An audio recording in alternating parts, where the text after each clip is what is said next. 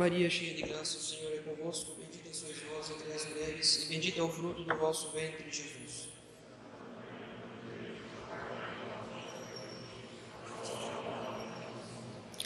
Divino Menino Jesus, Nossa Senhora do Carmo, São José, Santo Antônio de Lisboa, em nome do Pai, do Filho e do Espírito Santo.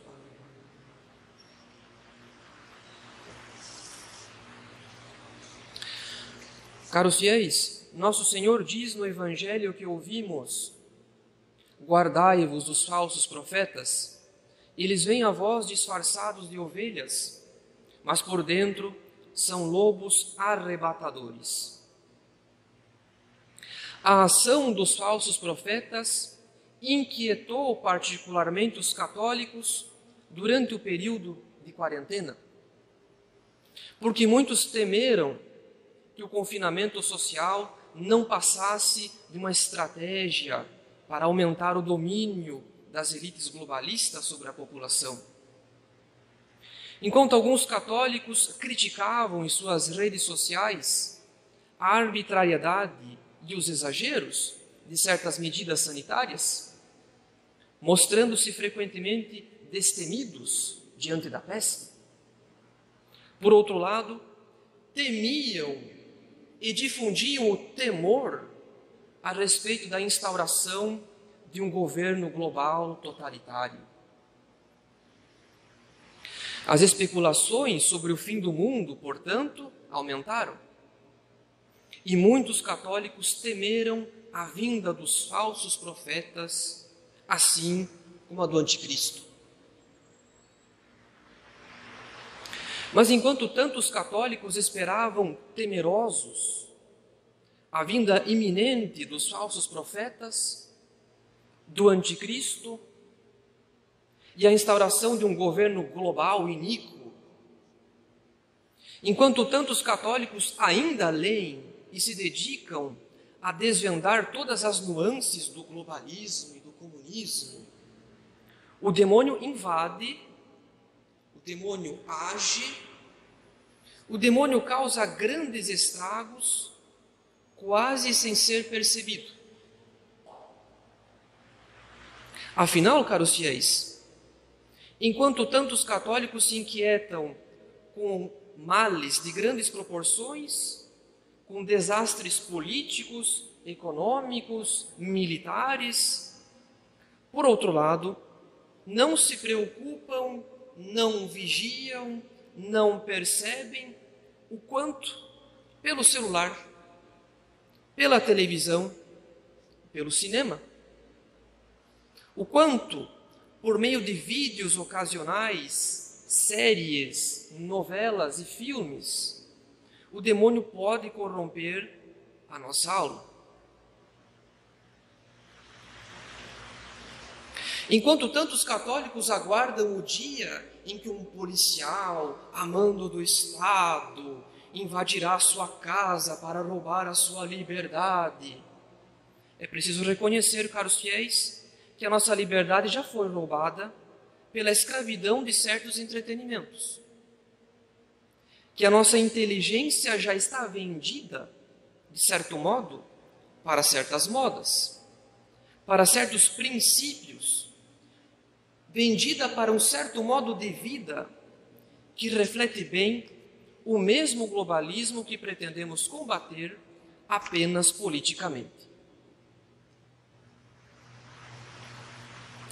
Como bem ensina o Papa Pio XII ao tratar da missão da imprensa, o perigo das más leituras é antes, sob alguns aspectos, mais funesto que o das más companhias, porque sabe tornar-se mais traiçoeiramente familiar. Quantas crianças ou jovens, sós, nos próprios quartos, com pequenos livros em voga, deixaram que tais livros lhes dissessem cruamente coisas que não permitiriam a outros murmurar sequer em suas presenças. Ou deixaram que se descrevessem cenas das quais não quereriam por nenhuma coisa do mundo ser promotores ou vítimas. Outros, cristãos e cristãs, que desde sua infância caminharam pelas vias retas, gemem depois pelo improviso aumentar das tentações que a oprimem e diante das quais se sentem sempre mais débeis.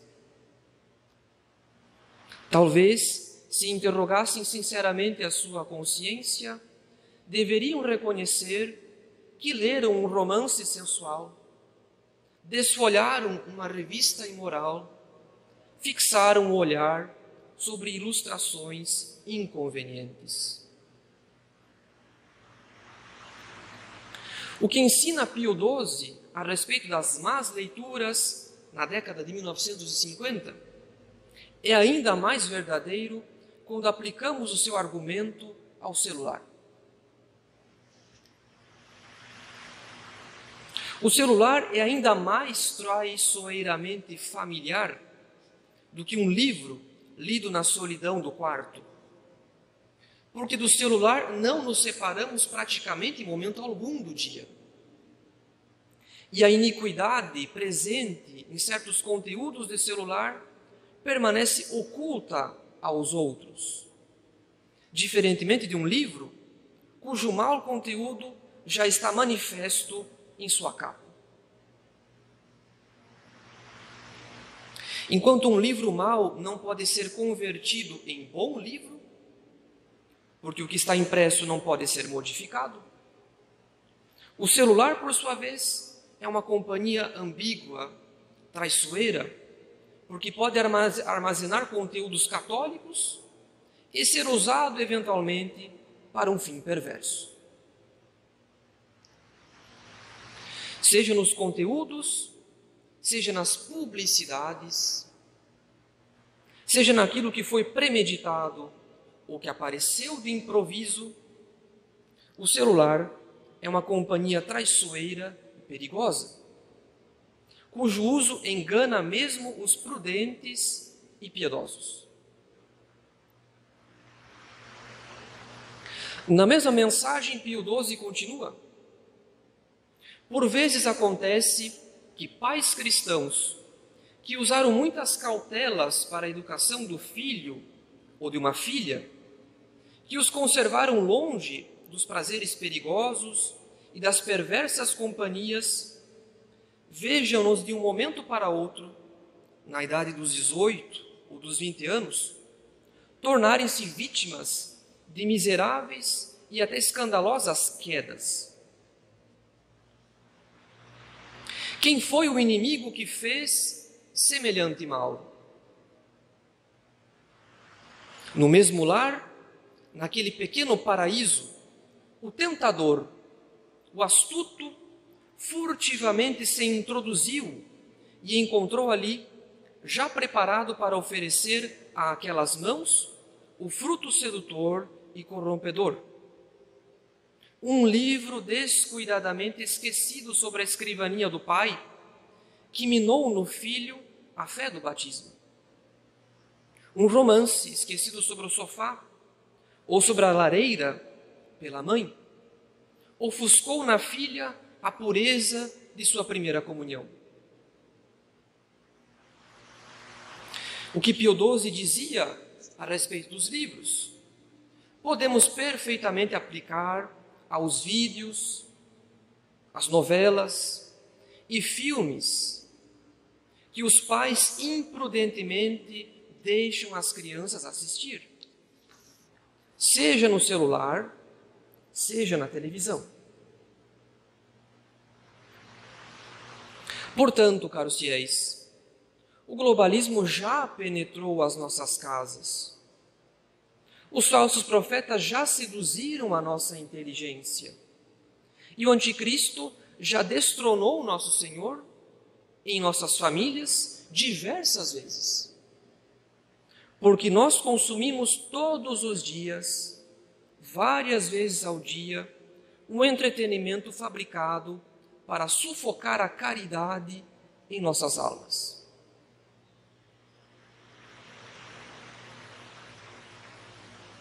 Para que não haja dúvidas neste ponto, é preciso compreender, caros fiéis, que os entretenimentos que assistimos no celular, na televisão e eventualmente no cinema não são apenas meios de recreação, de descanso e de lazer. Como ensina o Papa Pio XII na encíclica Miranda Prorsus, o cinema, o rádio e a televisão, e o nosso tempo, o celular, diz ele, constituem verdadeira e própria transmissão de valores humanos, sobretudo espirituais. Não devemos nos iludir que nos vídeos, séries, novelas e filmes que eventualmente assistimos, se tomamos certas cautelas para evitar graves cenas contra a virtude da pureza, que tais produções não oferecem grandes obstáculos para a vida espiritual. É uma ilusão julgar que o único perigo que devemos evitar são as graves cenas contra a virtude da pureza. Afinal, tais produções são verdadeiros meios de difusão de uma certa mentalidade, sob a forma da ficção e do romance. E assim, os católicos se deixam sutilmente moldar por uma mentalidade liberal, relativista e mundana. Não porque leram os princípios do liberalismo, do marxismo ou de qualquer outra ideologia perversa, mas porque consomem diariamente pequenas doses do veneno do liberalismo através de vídeos, séries, novelas ou filmes. Na verdade, os filmes conseguem produzir um efeito mais nefasto do que os livros. Como ensina o Papa Pio XI na encíclica Vigilante Cura, o poder do cinema, e aqui podemos incluir as séries e as novelas, provém de que ele fala por meio da imagem que a inteligência recebe com alegria e sem esforço. Mesmo se tratando de uma alma rude e primitiva, desprovida de capacidade ou ao menos de desejo de fazer esforço para a abstração e a dedução que acompanha o raciocínio. Para a leitura e a audição, sempre se requer atenção e um esforço mental, que no espetáculo cinematográfico é substituído pelo prazer continuado. Resultante da sucessão de figuras concretas. No cinema falado, Recordemos-nos que no tempo do Papa ainda havia o cinema mudo. No cinema falado, esse poder atua ainda com maior força, porque a interpretação dos fatos se torna muito fácil e a música ajunta um novo encanto à ação dramática. Se se acrescentam danças e variedades, as paixões recebem excitações das mais perigosas que avultam vertiginosamente. As produções cinematográficas, portanto, são mais perigosas porque assistir uma série, uma novela ou um filme não exige esforço intelectual, diferentemente da leitura. Pelo contrário, existe um prazer continuado que inebria a inteligência e a faz aceitar, quase sem perceber, a mentalidade liberal e mundana presente no enredo da produção. Isso significa, caros fiéis, que devemos ser mais criteriosos nos filmes que assistimos. Não basta evitar as produções que contenham graves cenas contra a virtude da pureza. Se uma série ou filme possui, por exemplo, um personagem que se diz homossexual, na medida em que o personagem é representado como alguém honesto, inteligente, bom amigo ou simplesmente alguém engraçado, a boa representação do ator, unida às qualidades do personagem, qualidades em si boas, pouco a pouco criarão uma situação de complacência, de cumplicidade entre a produção e o público.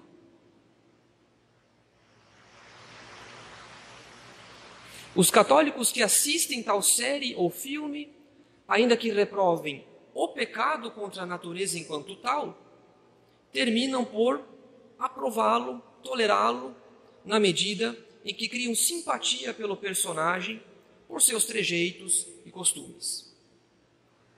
Evidentemente, nós temos que amar o pecador e odiar o pecado, mas à medida em que criamos uma afeição por causa da produção cinematográfica pelo personagem, pouco a pouco a gente termina por aprovar o pecado.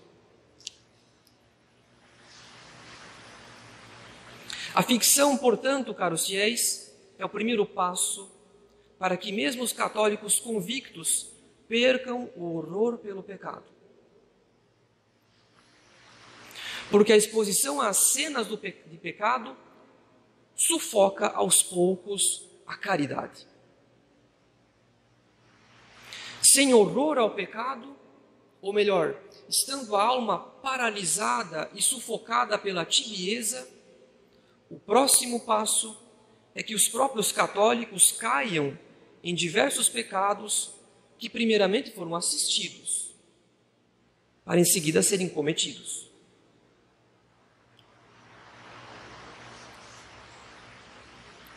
Ademais, de nada adianta os católicos defenderem as más produções, as más produções cinematográficas, enquanto obras de arte, fazendo abstração das imoralidades que contém, porque, como ensina Pio XII, na encíclica Miranda Prorsus, são, portanto, condenáveis todos os que pensam e afirmam que se pode usar, estimar e louvar determinada forma de difusão, mesmo que falte gravemente à ordem moral, contanto que encerre valor artístico e técnico.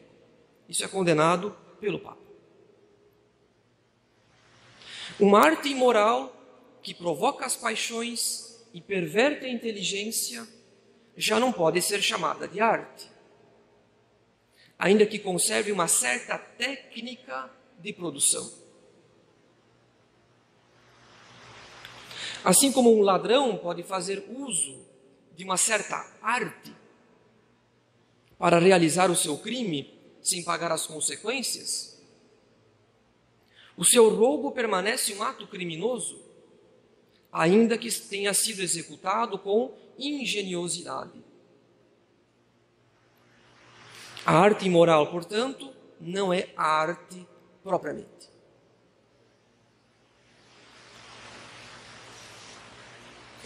Por fim, pode ocorrer que uma certa produção cinematográfica não contenha nada de claramente imoral não louve nem aprove nenhum pecado.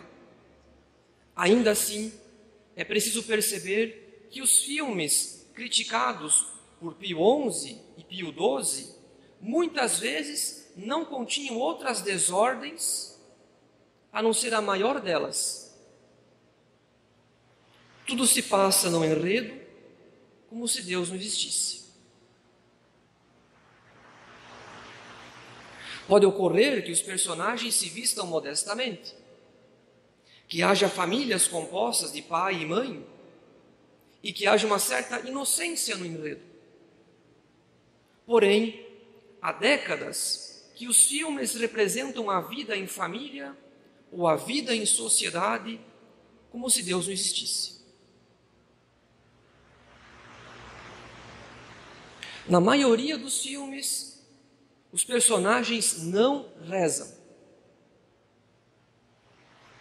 não se confessam, não vão à igreja e não procuram agir conforme a consciência, porque estão frequentemente mentindo uns aos outros. Aliás, mesmo em séries ou filmes para as crianças, já existe o louvor da astúcia, das mentirinhas, da vingança nas brincadeiras, da desobediência aos pais, etc. Portanto, mesmo em séries e filmes aparentemente inocentes, nós nos acostumamos pouco a pouco que Deus não esteja presente. Para nós já se tornou normal que Deus não esteja presente nos filmes. Infelizmente, não nos choca, não nos escandaliza que os personagens não tenham absolutamente nenhuma vida e que o sentido da vida seja uma vaga felicidade neste mundo pela posse de algum bem ou pela união a alguma criatura, a alguma pessoa. Se tais séries ou filmes não ofendem a virtude da pureza, sufocam pouco a pouco a virtude da esperança. Porque sonhamos com os personagens por uma vida feliz sobre esta terra e desejamos com menor ardor a vida eterna. Quanto mais filmes costumamos assistir, teremos menor amor pela oração, menor disposição para aceitar de bom grado os sofrimentos da vida e menos desejo do céu. Como ensina Pio XI na encíclica Vigilante Cura, é geralmente sabido o mal enorme que os maus filmes produzem na alma.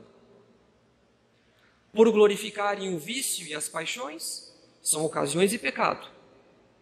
Desviam a mocidade do caminho da virtude.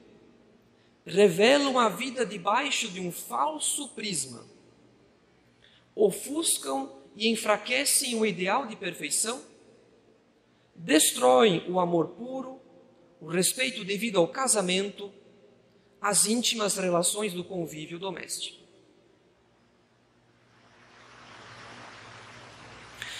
Todavia, haveria boas séries, bons filmes que os católicos poderiam assistir em paz de consciência? Antes de tudo, é preciso compreender que as séries e os filmes não são um absoluto na vida de muitos católicos. Perdão, que as séries e os filmes são um absoluto na vida de muitos católicos, simplesmente porque têm medo de não assistir o que o mundo está assistindo. O primeiro passo, caros fiéis, é vencer o respeito humano.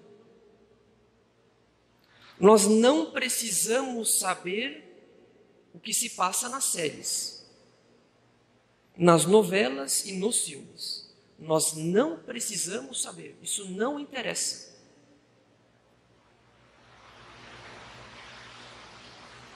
Nós não precisamos ser escravos dos lançamentos e das novidades. Não podemos dar aos entretenimentos uma importância que eles não merecem.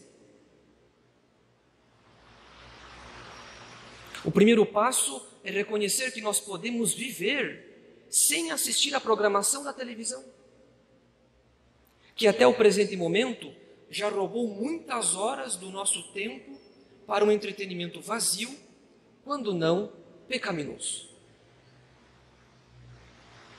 Seria muito louvável se hoje, a partir desta missa, muitos de nós tomássemos a decisão de não mais assistir à programação da televisão, suas séries e novelas, seus programas fúteis, inúteis e frequentemente escandalosos.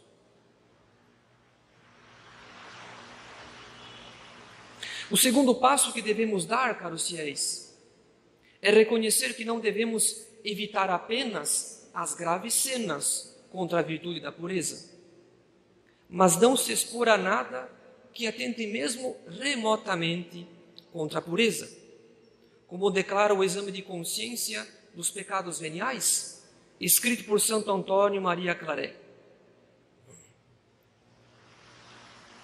É por causa do pouco caso que fazemos nessas ocasiões e por causa da curiosidade do mundo que deixamos de, de progredir a passos largos na via da perfeição. E quem se expõe voluntariamente a ocasiões remotas de impureza, presumindo que não há mal algum, que não cometerá pecado, já se apoia nos seus próprios méritos, nas suas próprias forças, e deixa de apoiar-se na graça de Deus. Sem a graça não podemos fazer nada de meritório para a eternidade. Sem a graça não podemos progredir e santificar-nos. Então, quem se apoia em si mesmo, presumindo que dará conta de expor-se a certas situações sem cometer pecado, já paralisou o progresso da sua alma. É a partir desta paralisia que o demônio pode fazer pouco a pouco maiores danos à nossa vida espiritual. O terceiro passo que devemos dar, caros fiéis, é vencer o medo do silêncio e da solidão, que frequentemente obriga tantos católicos a preencher seu tempo com vídeos e mais vídeos e mais vídeos no celular. Nós não devemos temer o silêncio e a solidão, porque é no silêncio que nosso Senhor nos fala. É no silêncio que nosso Senhor nos fala ao coração. O vício do celular apenas produz ainda mais frustração, ainda mais angústia, ainda mais tristeza.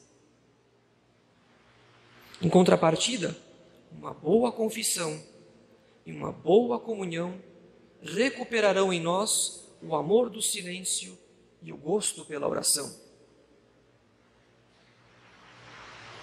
Por fim, a conclusão, caros fiéis, é inevitável. São poucas, raras as boas produções.